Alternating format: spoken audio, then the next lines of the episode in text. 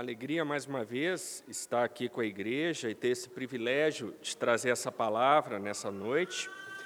E, na verdade, é uma alegria tripla poder trazer a mensagem do Senhor para toda a igreja, porque, primeiro, é o dia do Senhor e é o momento do culto em que nós poderemos meditar na Sua palavra. Em segundo lugar, é uma alegria porque o primeiro sermão de Apocalipse foi pregado em maio, estamos em agosto. E dentro daquilo que foi pregado lá em maio, eu posso afirmar, sem correr o risco de contrariar a Escritura, que nós estamos três meses mais próximos da vinda do Senhor Jesus. Então é um motivo de alegria, de júbilo da nossa igreja. cada segundo que passa, nós nos aproximamos desse dia glorioso, da volta gloriosa do Senhor Jesus. E o terceiro motivo de alegria de poder trazer essa palavra aqui essa noite é que, justamente essa semana, alguns de nossos irmãos é, ficaram um pouco ansiosos nas redes sociais, é, se preocupando muito com manchas no sol, com terreno parecendo ferrugem na lua, anúncios de furacões é, em outros lugares. E aí, como sempre acontece, é, são ondas que vão e que voltam, e alguns irmãos nossos ficaram um pouco ansiosos com isso, falando: bom, Jesus volta, mas é o sentido assim, vai voltar até o fim dessa semana, até o fim desse mês. Isso gera uma certa ansiedade. E o texto sobre o qual meditaremos essa noite é um texto que vai numa outra linha, nos traz serenidade, nos ensina o seguinte: esses irmãos estão corretos? Sim, eles parcialmente estão corretos, mas não é esse tipo de preocupação que nós devemos ter a respeito da volta do Senhor Jesus, e o texto dessa noite nos ensina a termos uma perspectiva correta e muito serena destas coisas. Dito isso, eu convido a congregação a abrir suas Bíblias lá em Apocalipse 1 e meditaremos dos versículos 4 ao versículo 8.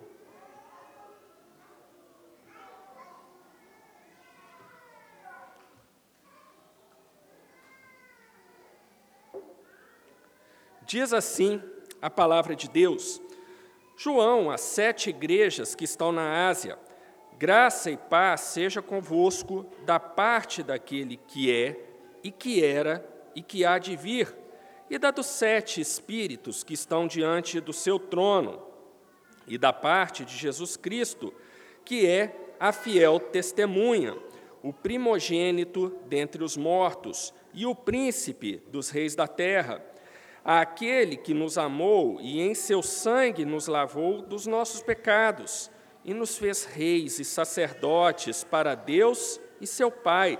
A Ele seja glória e poder para todo sempre. Amém.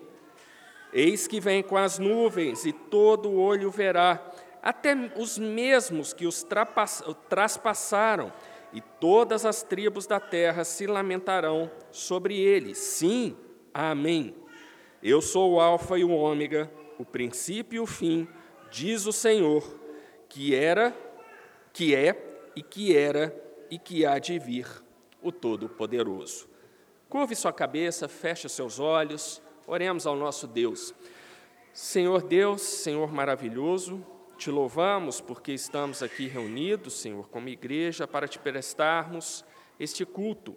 E nesse momento, Senhor, te pedimos a orientação do teu Santo Espírito para o entendimento das coisas que estão aqui na tua santa palavra te pedimos que cada um de nós, Senhor, a começar de mim, que tenho esta responsabilidade de expor a tua palavra para a tua igreja, que todos nós tenhamos corações e mentes atentos e abertos, Senhor, para aquilo que o Senhor preparou para nós nesta noite. É isso que te rogamos, Deus, em nome de Jesus Cristo. Amém. Eu disse lá no primeiro sermão que Apocalipse é muito diferente daquela imagem que muitos crentes têm de uma carta difícil, de uma carta ininteligível, de algo que é somente para quem fez mestrado, doutorado, pós-doutorado em teologia. E, na verdade, Apocalipse não é assim. A mensagem central de Apocalipse é muito simples e muito forte. E esse texto, entre os versículos 4 e 8, de certa forma, representa um resumo muito interessante do propósito do livro e que mostra para todos nós como essa carta traz verdades ao mesmo tempo profundas, mas ao mesmo tempo simples.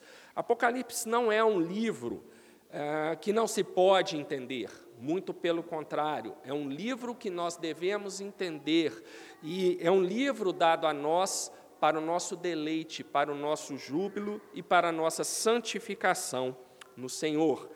E nesse resumo que está aqui entre os versículos 4 e o versículo 8, são muitas coisas preciosas que ressaltam verdades fundamentais do Evangelho do Senhor Jesus e que por isso são importantes para a nossa edificação, para que, assim como diz o apóstolo Paulo lá em Romanos, a cada dia nós nos tornemos mais e mais parecidos com o Senhor Jesus, até que ele volte e aí nós tenhamos um dia de júbilo com a volta do nosso Senhor.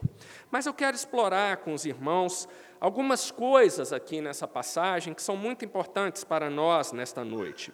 Começando com a sua introdução, lá no versículo 4. João, as sete igrejas que estão na Ásia.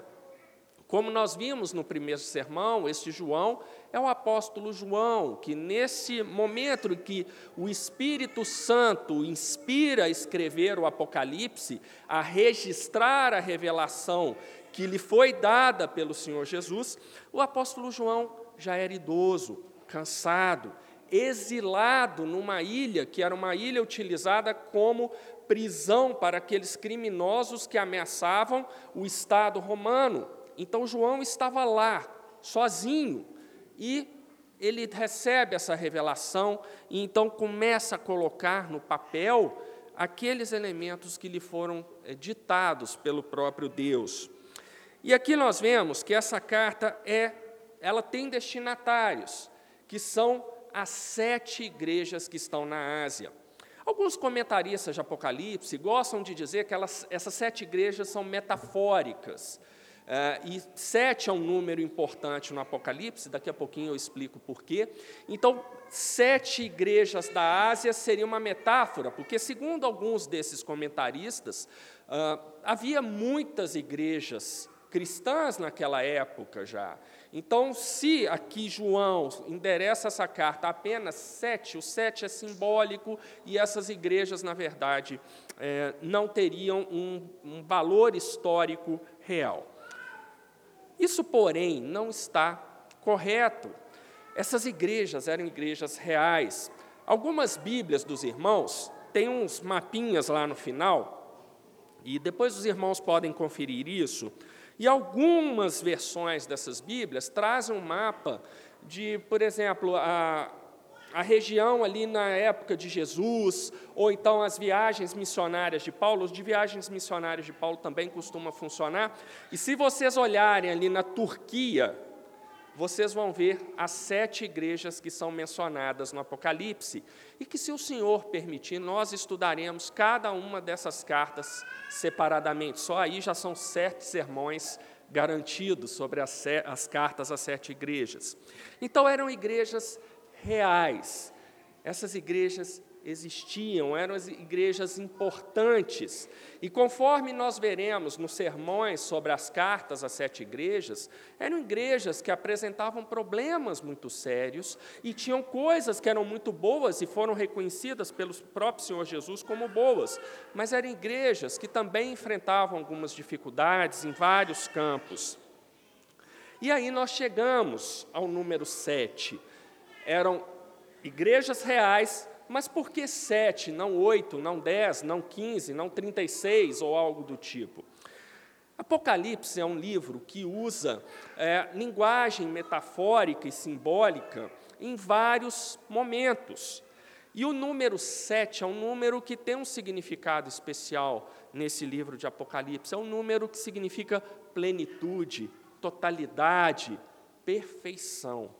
Então, nós vemos aqui que essas sete igrejas, embora pela vontade de Deus apenas sete tenham sido incluídas aqui, mas esse sete simboliza a totalidade das igrejas, mas não só daquele tempo, também de todas as eras. Isso aqui é importante. Lá no primeiro sermão, falei com os irmãos que Apocalipse é uma profecia, e não sou eu que disse isso, isso está escrito. Volte lá nos versículos de 1 a 3 e você vai ver que o próprio Senhor diz que é uma profecia. E profecias têm uma aplicação imediata e uma aplicação que transcende, transcende aquele período imediato.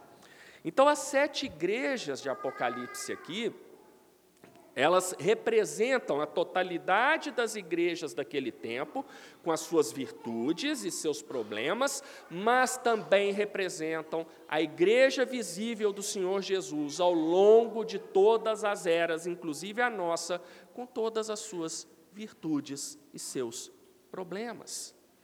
Por isso é muito importante que nós estudemos essas cartas às sete igrejas, e se o Senhor assim permitir, nós as estudaremos no devido momento. Muito bem, então Apocalipse está é, é uma, ele é dedicado a essas sete igrejas. E aí o apóstolo João abre essa sessão com uma saudação a essas igrejas e aos crentes dessas igrejas. Ele diz: graça e pai, graça e paz seja convosco. É uma saudação maravilhosa essa daqui, meus irmãos, e é muito mais do que uma saudação. É uma, uma saudação, mas com um significado ainda mais profundo do que nós imaginamos. Graça e paz essa saudação tão bonita só é possível da parte de um pecador que foi redimido pelo sangue de Jesus e que, inspirado pelo seu Santo Espírito e busca da sua santificação, ele é capaz de proferir essas palavras com sinceridade, não apenas para saudar a outros irmãos, mas também para abençoá-los com essas palavras. Graça e paz. Eu tenho ido trabalhar eh, durante a semana de metrô. E quase todas as vezes que eu estou no metrô, sempre entram vendedores ali nos vagões para vender produtos. Não pode não, mas como é Brasil, sempre entram e fica por isso mesmo. E é impressionante como não importa se o vendedor é homem, se é mulher, se é mais jovem, se é mais idoso, o tipo de produto que está vendendo, o horário que ele anda por ali no metrô. A estrutura do discurso deles é sempre a mesma, sempre a mesma. Eu, eu acredito que eles estão sendo treinados por alguém. É, são quatro pontos. Primeiro, abertura. É, peça desculpa pelo incômodo é, que você está causando às pessoas que estão ali.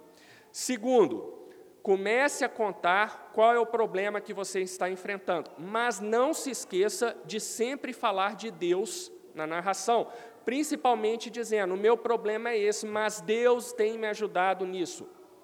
Terceiro ponto do discurso: exponha o que você quer vender, mas não diga diretamente que você quer vender. Use a expressão: eu tenho aqui produto tal e a maneira de vocês me abençoarem é desse jeito. E aí vem o fechamento do discurso. Agradeça com as palavras: Deus abençoe todos vocês. E todo mundo que comprar, repita para ele: Deus te abençoe. Bom, o que, que o metrô tem a ver com Apocalipse? Né? Pode soar estranho. Talvez seja um pouco estranho, mas não é tanto, não. Essas palavras que são ditas por essas pessoas, e que eu acredito que elas têm algum treinamento, porque é impressionante, o discurso é estruturado nesses quatro pontos, sempre nesses quatro pontos. É, é uma forma de bolo ali, todo mundo repete aquilo ali, exatamente naquela estrutura, naquela sequência, usando as mesmas expressões. É impressionante isso. E o que eles mais falam é: Deus te abençoe, Deus te proteja, Deus te guarde, ou equivalente. O que eu quero dizer em relação aqui. Não estou fazendo nenhum julgamento se essas pessoas que vendem essas coisas lá são crentes ou não. Não conheço o coração, não cabe a mim julgar a, a, o que se passa no coração deles. Mas o fato é que, até por algumas coisas que eu percebo ali, eu acredito que muitos dali sejam até ímpios. E, apesar disso, usam o nome de Deus, inclusive com essa expressão: Deus te abençoe. O que eu quero mostrar, meus irmãos, é que muitas vezes isso não passa de palavras vazias na boca de quem profere essas palavras. São palavras apenas que caem bem. No caso ali, como eu lido com isso, na universidade, então a gente percebe que isso aí está baseado numa percepção que a maioria dos brasileiros sente mais simpatia por quem fala que acredita em Deus e que isso aí ajuda a criar uma ligação na hora de vender um produto, enfim, uma série de coisas técnicas aí que explicam esse comportamento.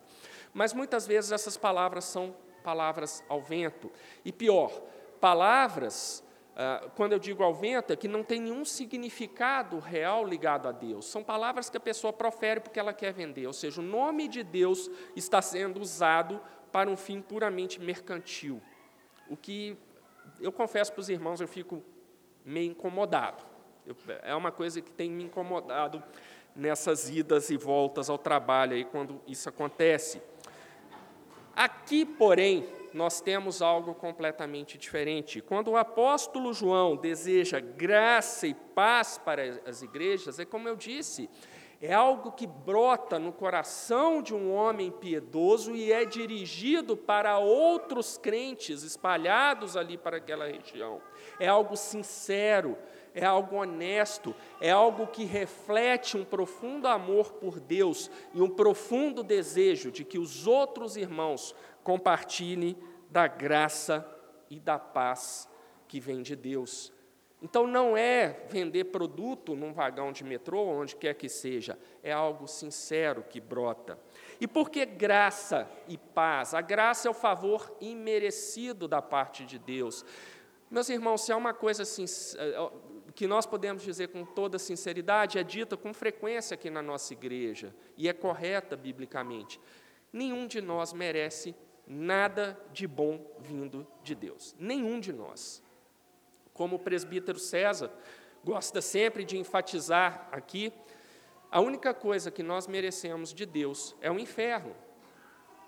Mas se Deus nos livrou do inferno por meio do sacrifício do Senhor Jesus, isso é a graça. Nós não merecíamos nada disso. Nada, nada, nada disso. E ainda assim, Deus nos concedeu graça. Graça. E por causa da graça, nós temos a paz. Mas não é a paz humana. A paz humana é transitória. Quando nós falamos de paz humana, nós sempre lembramos de países em guerra, conflitos. Está certo, mas nós podemos trazer para as relações interpessoais, para a gente não ficar tão amplo assim. A paz que nós temos, às vezes, nas nossas relações também é transitória. Quantas vezes você não fez as pazes com seu irmão, principalmente quando era criança, né? E que você brigava com seu irmão, às vezes saía no tapa até com seu irmão, e depois vinha seu pai, sua mãe, vai lá, dá um abraço no seu irmão, aquela coisa pecaminosa, não tratava pecado, eu sei, não precisa me olhar, sei disso. Mas obrigava lá a abraçar o seu irmão sem tratar o pecado antes e pronto, selava a paz. Daí dez minutos você brigava com seu irmão de novo. Bom, embora talvez jocoso, mas é, isso é algo que reflete bem o que é a paz humana, essa paz transitória, essa paz instável. As pessoas estão sempre a um passo de entrarem em um conflito. A paz que é mencionada aqui como João, por João nessa saudação às sete igrejas é aquela paz que vem do próprio Deus, é a paz daqueles que, sabendo que não mereciam nada de Deus, muito menos a salvação, e ainda assim a obtiveram, agora têm a tranquilidade de estarem reconciliados com Deus, de saberem que a única coisa que eles mereciam, que era o um inferno, é algo que foi afastado deles pelo sacrifício do Senhor Jesus na cruz. Eles receberam graça e essa graça produz a paz da reconciliação em definitivo com Deus. Vejam como graça e paz seja convosco, não é algo só de falar, não é algo só para vender produtos, é algo muito mais profundo que nós temos aqui. Agora, de quem vem essa graça e a paz? Não é de criaturas, porque graça de criaturas é instável, é transitória, paz de criaturas, como eu acabei de falar, é instável, é transitória, então não é das criaturas que vem a graça e a paz, mas do próprio Deus. E aí nós temos uma parte maravilhosa aqui.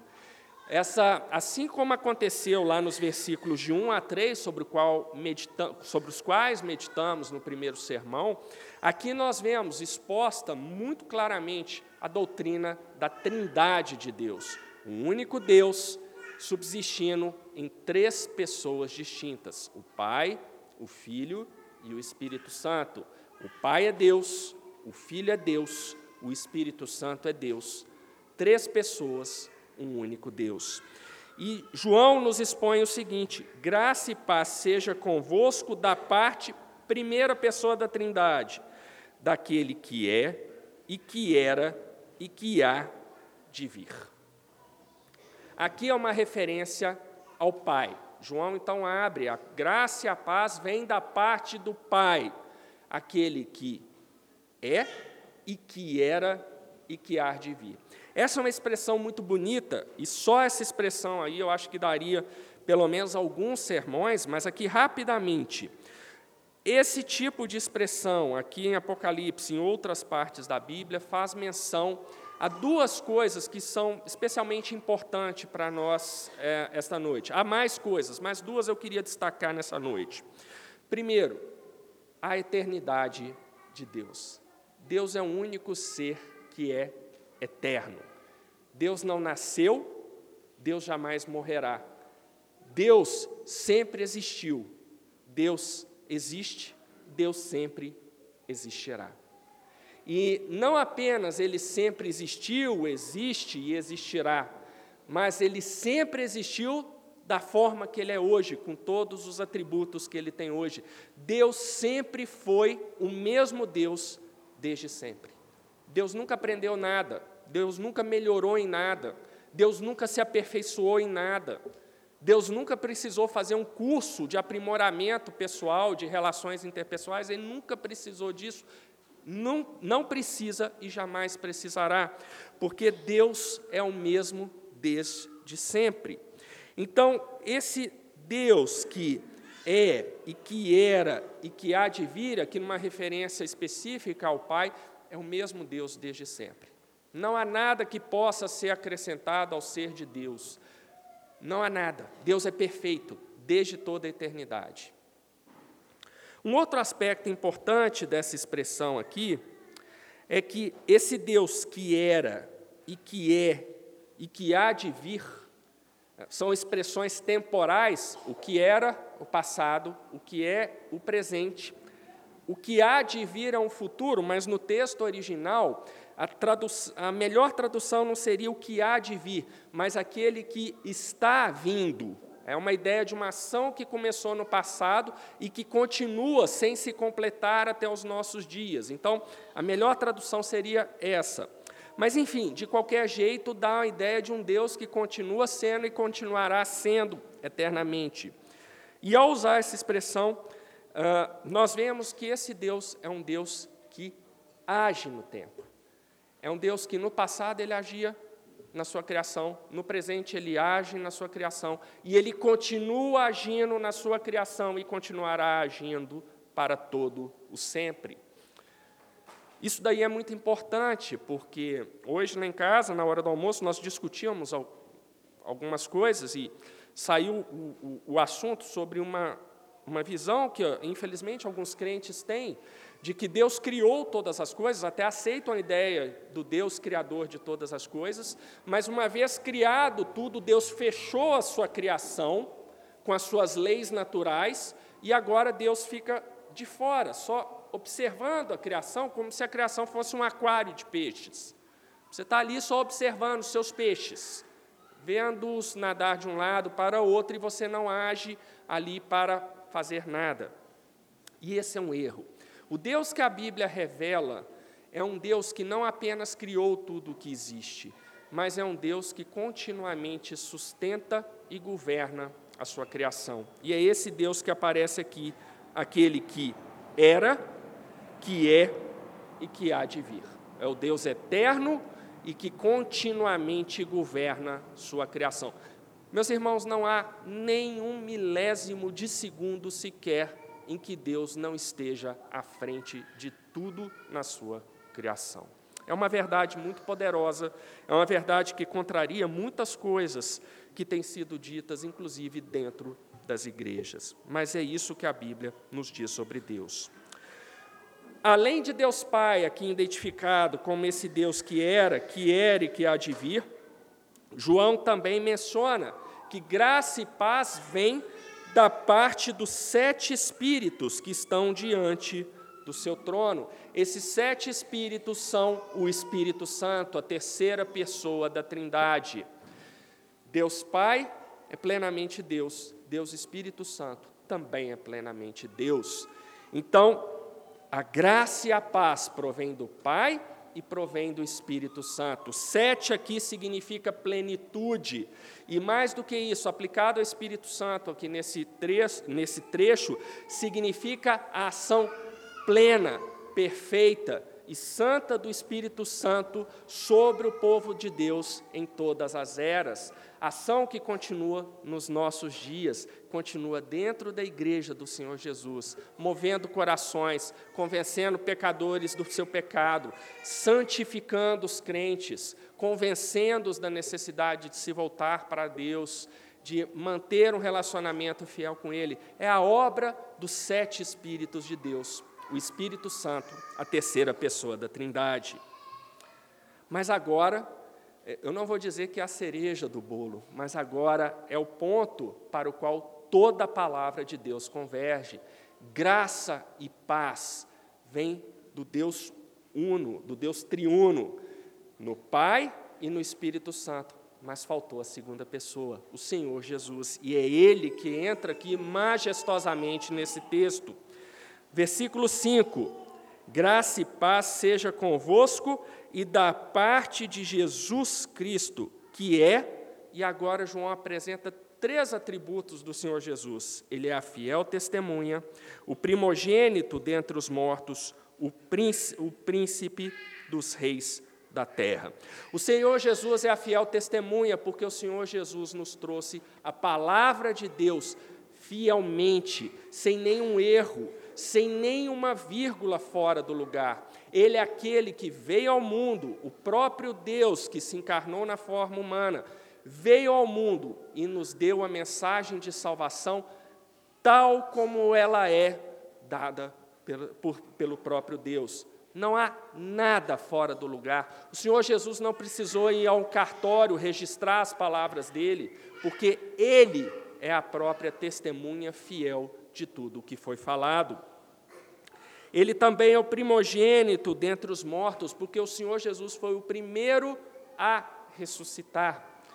E é uma coisa interessante que, na preparação desse sermão, uma das, das referências que eu usei foi o, o sermão do pastor Leandro Lima, exatamente sobre esse capítulo, sobre esse texto. E aqui o pastor Leandro vai mencionar muita gente, e com razão, eu mesmo não tinha parado para pensar nisso, ele tem toda a razão. Tecnicamente falando, o Senhor Jesus não foi o primeiro a ressuscitar na Bíblia. Nós temos relatos de ressurreição, ressurreições anteriores ao do Senhor Jesus. No Novo Testamento, talvez a mais conhecida seja de Lázaro, que ressuscitou antes do Senhor Jesus. Mas por que João está dizendo que o Senhor Jesus é o primogênito dentre os mortos, ou seja, aquele que primeiro ressuscitou dentre os mortos? Porque todos os que apareceram na Bíblia sendo ressuscitados morreram depois. Lázaro morreu. Lázaro morreu. Aqueles santos que é narrado lá nos evangelhos, quando o Senhor Jesus expira, e os evangelhos dizem que as sepulturas de vários santos se abriram e eles saíram das sepulturas vivos, eles voltaram a morrer. Eles ressuscitaram, viveram e morreram. Mas o Senhor Jesus não. Mas Deus, no caso do Senhor Jesus, operou algo diferente. O Senhor Jesus ressuscitou para a glória de Deus Pai e está assentado ao lado da sua mão direita, de onde virá julgar os vivos e os mortos. Então ele é o primogênito dentre os mortos, porque ele ressuscitou, ele vive e ele voltará. Além disso, o Senhor Jesus é o príncipe dos reis da terra, com o seu estado exaltado, a sua ressurreição e a sua volta para a destra do Pai, o Senhor Jesus se colocou acima de todos os reis terrenos. Meus irmãos, se nós temos essa perspectiva, não existe nada de mais patético do que uma autoridade governamental que se acha acima de tudo e de todos. Eu fico imaginando o Senhor Jesus olhando com tristeza para aquela pessoa, porque foi criada a imagem e semelhança do próprio Deus, foi criada para glorificá-lo, e a pessoa embevecida com seu poder terreno acha que pode fazer tudo e que não há um Deus, que não vai prestar contas a ninguém. E aqui a Bíblia declara que o Senhor Jesus é aquele que está acima de qualquer rei terreno. Não há nenhuma autoridade na terra superior ao Senhor Jesus. Então, por isso, ele é o príncipe dos reis da terra. Mas além dessa sessão em que são apresentados três atributos do Senhor Jesus, João nos mostra que o Senhor Jesus é aquele que nos amou. E aqui há uma coisa interessante: no texto original lá em grego, o verbo para amar, que é o verbo agapau, ele vai refletir, normalmente as pessoas falam, é, é, o amor incondicional de Deus, isso está correto. Mas esse verbo, é o verbo agapo, aliás, eu falei agapau, mas é agapo, esse verbo, ele é aplicado para se referir a amor que é oriundo de algo que você estima muito. É algo que você algo ou alguém que você tem em alta conta, em alta estima, e por isso então você expressa esse amor. Meus irmãos, trazendo isso para essa mensagem aqui, olha que coisa maravilhosa. O Senhor Jesus é aquele que nos amou como aquilo que havia de mais precioso para Ele, aquilo que Ele estimava profundamente, com todo o seu ser. Ele nos amou. E porque Ele nos amou, o seu sangue nos lavou dos nossos pecados. Meus irmãos, podem ter certeza de uma coisa: há algumas afirmações que nós podemos fazer com 100% de certeza. Certeza por quê? Porque não contraria a palavra de Deus. Todas as tristezas, frustrações, raivas, dores que você tem, doenças, tudo de ruim que acontece nas nossas vidas aqui na terra tem apenas uma causa: pecado. Tudo é fruto do pecado. E por causa disso, além de todas essas coisas que nós sofremos nas nossas vidas, nós ainda temos que pagar um preço alto, que é o pagamento por esse pecado, que é a morte. A morte não é algo natural, meus irmãos, não é algo natural. A morte é algo que separa o corpo da alma e do espírito. Isso não é o natural, não é isso. A morte precisa ser vencida. Não é normal você achar que é normal morrer. Não é, não é. Ah, mas em outras culturas a morte é tratada de uma maneira natural. Não, não é. Isso é conversa de antropólogo. Não é. Não é. A morte é algo que dói profundamente. E dói porque ela é o pagamento que nós recebemos pelo nosso pecado. Mas a morte precisa ser vencida, e a morte será vencida pelo Senhor Jesus. Ele já venceu a morte ao ressuscitar. Nós estamos aguardando o momento em que nós também, em Cristo, venceremos a morte e nunca mais passaremos por isso nas nossas vidas. Então, o sangue do Senhor Jesus nos lavou de nossos pecados, nos livrou da escravidão do pecado, e por nos livrar da escravidão do pecado, nós temos a esperança de que um dia, ainda que morramos, nós viveremos. Nós vamos morrer fisicamente, mas nós iremos para os braços do Pai aguardando a ressurreição dos nossos corpos glorificados e aí a instauração de uma nova ordem natural, num novo céu, na nova terra, no qual o Senhor Jesus estará conosco para todo sempre. E aí a morte terá sido definitivamente expurgada das nossas vidas. Nunca mais, meus irmãos, nunca mais precisaremos ir a um velório Nunca mais nós que somos pastores precisaremos preparar palavras de consolo para os crentes que estão ali. Nunca mais, nunca mais nós veremos um único caixão na nossa frente. Meus irmãos, isso é maravilhoso. Isso é maravilhoso. Mas além disso, nós vemos aqui na continuação do versículo, lá no versículo 6, que o Senhor Jesus não apenas nos salvou da maldição do pecado, mas também nos fez reis e sacerdote. Ele nos fez reis ao nos aceitar como parte da sua igreja, ao permitir que nós, que nós participássemos da sua igreja visível aqui na terra, uma igreja que enfrenta problemas, uma igreja onde eu posso dizer tranquilamente, a começar de mim, todos os que estão aqui na minha frente, este que vocês olham, é, são pecadores, completamente pecadores. Ainda que regenerados pelo sangue do Senhor Jesus, continuamos sendo pecadores. Ainda que o pecado não tenha mais domínio de, sobre nós, ainda pecamos. Mas ainda assim, graciosamente, o Senhor Jesus nos fez coparticipantes, nos fez reis da sua igreja aqui na terra. Igreja em que nós continuaremos trabalhando, nós continuaremos procurando edificá-la até que o Senhor Jesus retorne. E também nós somos, ele nos fez sacerdotes, ou seja, ele nos deu a sua palavra. Da mesma forma que no Antigo Testamento o sacerdote ministrava ao povo de Israel, apresentava sacrifícios como remissão para os pecados do povo de Israel, nós agora temos a palavra de Deus que nós podemos compartilhar com os perdidos e compartilhar com os nossos irmãos, ajudando-os também no seu processo de santificação, de aproximação do Senhor Jesus, de se tornarem cada vez mais parecidos com o Senhor Jesus, que é a vontade do nosso Deus. A Ele seja glória e poder para todos sempre. Amém. Então João fecha essa oração dessa forma maravilhosa, maravilhosa. Mas lá no versículo 7, João abre novamente com uma parte impressionante a respeito do Senhor Jesus. Eis que vem com as nuvens, e todo o olho o verá, até mesmo os que os traspassaram, todas as tribos da terra se lamentarão sobre ele. Sim, amém. A Bíblia tem umas passagens que podem soar estranhas, né? É, João acaba de dizer que todas as tribos da terra, ou seja, todos os povos da terra, se lamentarão na volta do Senhor Jesus. E ele termina dizendo: sim, amém, assim seja.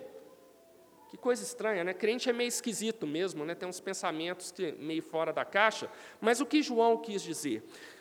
Meus irmãos, para todos aqueles que estão renascidos em Cristo, que foram redimidos pelo precioso sangue do Senhor Jesus, a volta deles será um dia de júbilo.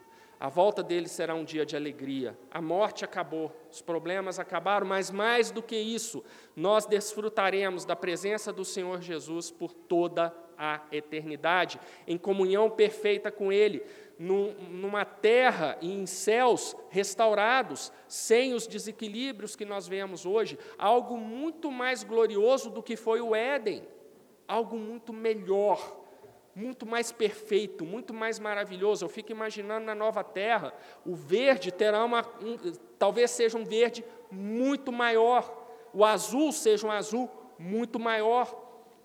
Os animais terão talvez uma disposição muito maior que eles têm hoje. Não sei, são especulações, eu confesso. Mas será algo muito mais grandioso do que foi o Éden. Mas isso vai ser a nossa parte, a nossa alegria, a nossa herança em Cristo. Mas não vai ser assim para todos. Não vai ser assim. Aqueles que não estão em Cristo, a volta do Senhor Jesus será um momento de terror, de dor e da certeza de que a vida deles foi desperdiçada, virando as costas para Deus, e que agora eles receberão justo pagamento por sua rebeldia e sua rejeição de Deus em vida. Não haverá outra chance, meus irmãos. O estado será definitivo. Quando o Senhor Jesus voltar, cessa qualquer possibilidade de salvação para o ímpio. Os ímpios, eles podem ser convencidos do pecado até a volta do Senhor Jesus. A hora que ele voltar, acabou para eles. E aí o único destino deles será enfrentar a ira de Deus e a sentença final, sobre a qual, se Deus permitir, nós falaremos no estudo de Apocalipse. Mas se for melhor ainda, eu nem vou terminar esses estudos em Apocalipse, porque o Senhor Jesus terá voltado antes, e aí, sinceramente, será desnecessário expor todas as coisas, porque nós veremos o que aconteceu. Finalmente, meus irmãos, nós temos lá no versículo 8 a declaração: Eu sou o Alfa e o Ômega, o princípio e o fim, diz o Senhor, que é e que era e que há de vir, o Todo-Poderoso.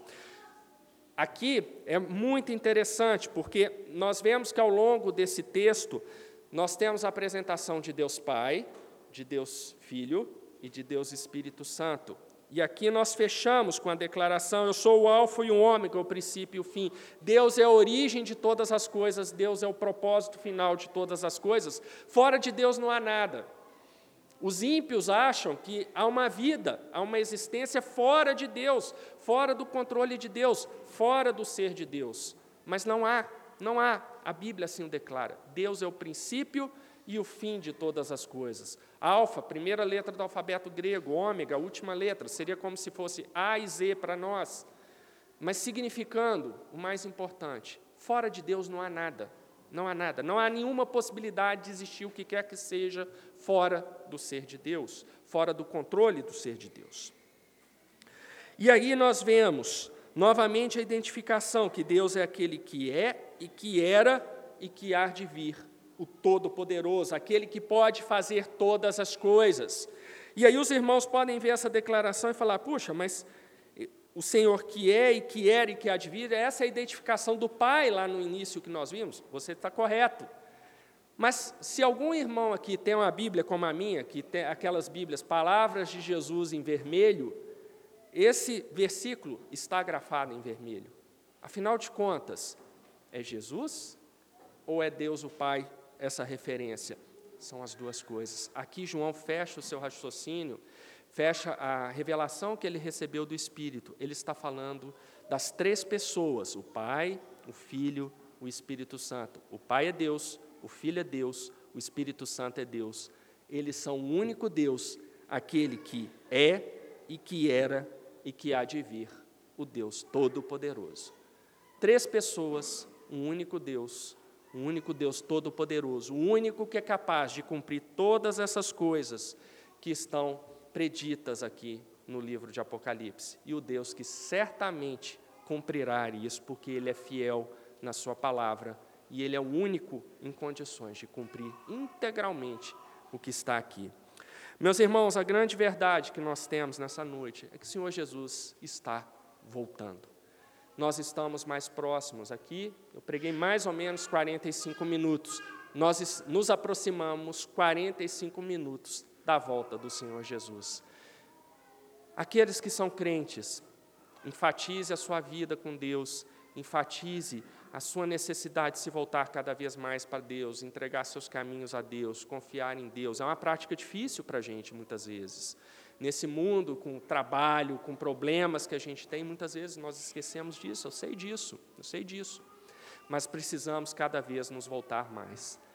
E com o propósito de nos prepararmos, como a Bíblia nos instrui, estejamos preparados para a volta do Senhor Jesus, porque Ele vai voltar e não vai ser oculto, como nós lemos aqui, Ele vai voltar de tal maneira que todos na terra saberão: Senhor Jesus voltou e que estejamos preparados para que esse dia seja um dia glorioso para todos nós, na, no qual estaremos juntos com o nosso Senhor, nos abraçando, talvez, lá de alegria, gritando de alegria, dando louvores a Deus, porque A velha terra já passou, a morte passou, o pecado não é mais parte da nossa existência. Agora nós temos uma eternidade de louvor e adoração ao nosso Deus, com o Senhor Jesus diante de nós, nos guiando por toda a eternidade. Amém.